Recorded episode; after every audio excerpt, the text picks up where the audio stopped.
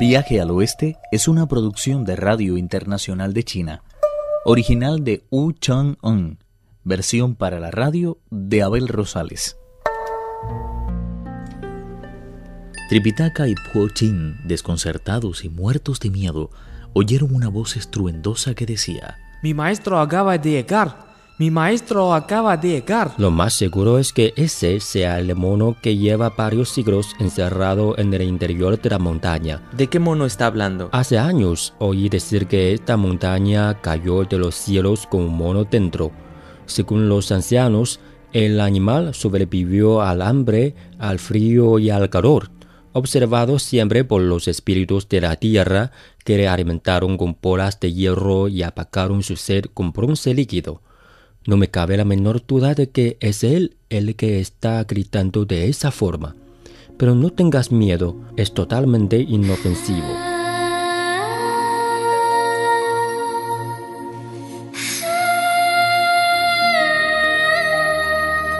Después de desandar unos cuantos kilómetros, se toparon con un habitáculo de piedra, en cuyo interior efectivamente había un mono que no paraba de agitar las manos ni de decir en un estado de extrema agitación. ¿Por qué ha tardado tanto en llegar, maestro?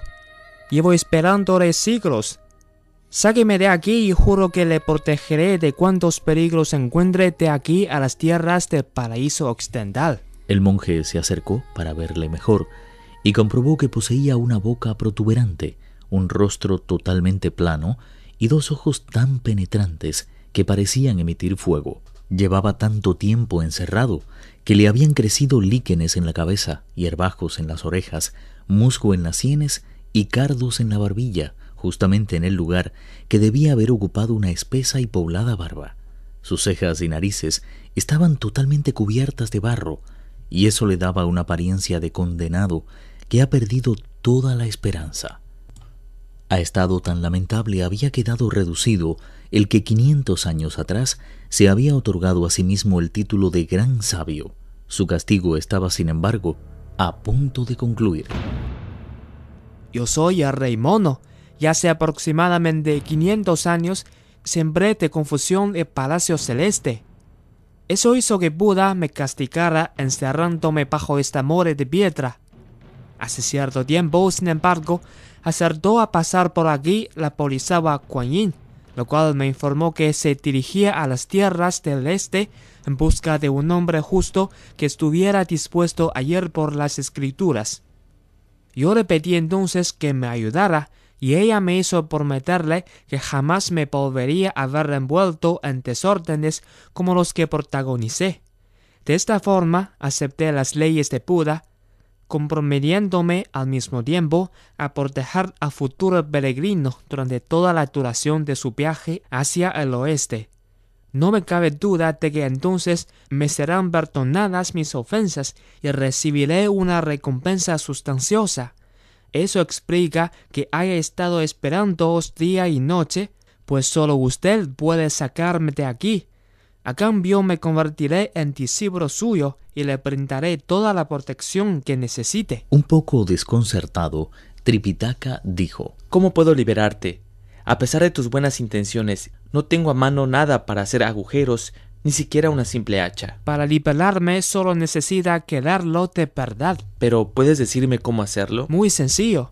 En la cima de esta montaña hay una losa de piedra con un texto que escribió el mismo Buda con letras de oro. Cógela y apartará de la cumbre. Esto bastará para que pueda abandonar esta mazmorra. Tripitaka accedió a hacer inmediatamente lo que pedía. De esta forma, iniciaron su penosa ascensión a la cima de la montaña, a la que lograron llegar haciéndose a zarzas y a hierbas salvajes. La cumbre era el pico más alto de toda la cordillera, sobre el que confluían diez mil rayos de luz dorada.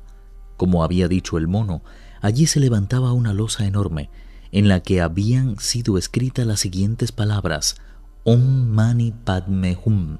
Tripitaka se llegó hasta ella, se arrodilló y se quedó mirándola con detenimiento. Tocó después varias veces el suelo con la frente y volviéndose hacia el oeste, oró diciendo: Yo, su indigno discípulo, Chen Xuan Tsang, he sido elegido para ir en busca de los textos sagrados. Si en verdad ese mono ha sido predestinado para ser seguidor mío, permítame que pueda arrancar esas letras de oro y así quedará libre para acompañarme hasta la montaña del espíritu. Por el contrario, si no es más que un monstruo cruel que solo busca engañarme y arruinar la empresa a la que me he comprometido, haga que ni siquiera pueda moverlas del sitio. Tras tocar nuevamente el suelo con la cabeza, se dirigió hacia la piedra y arrancó con increíble facilidad las letras de oro que había incrustadas en ella. Al instante se levantó un viento aromático que arrancó la losa y la elevó hacia lo alto, mientras se oía una voz que decía Yo soy el carcelero del gran sabio, cuya condena concluye hoy. Regreso por lo tanto al lado de Buda Tathagata a entregarle el sello que en su día me confió. Para que el rey mono saliera, Tripitaka y sus acompañantes se vieron obligados a alejarse tanto que terminaron abandonando la montaña. Se produjo entonces un temblor tan fuerte que por un momento pareció como si la montaña se hubiera derrumbado o la tierra se hubiera partido en dos.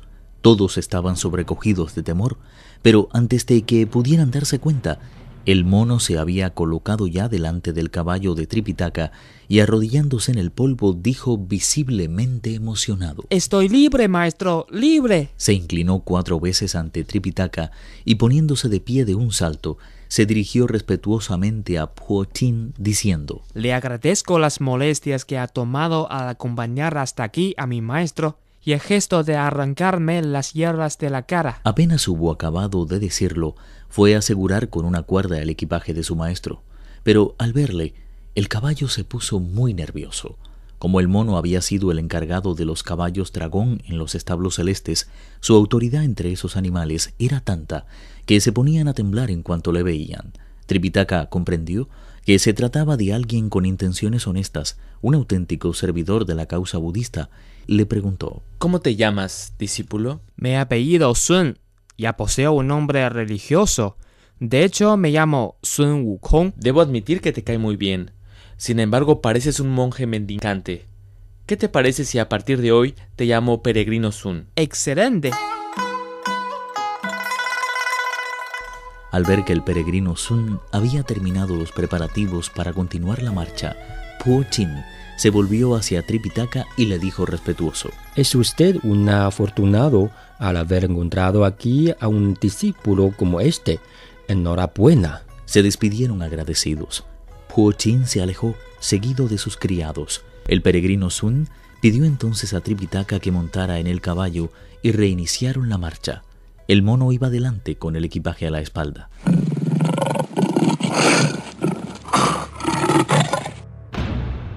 Al poco tiempo de dejar atrás la montaña de las dos fronteras, vieron a un tigre de aspecto feroz que rugía amenazante. Sus ojos parecían echar fuego. Nervioso, Tripitaka tiró de las riendas y se puso a temblar.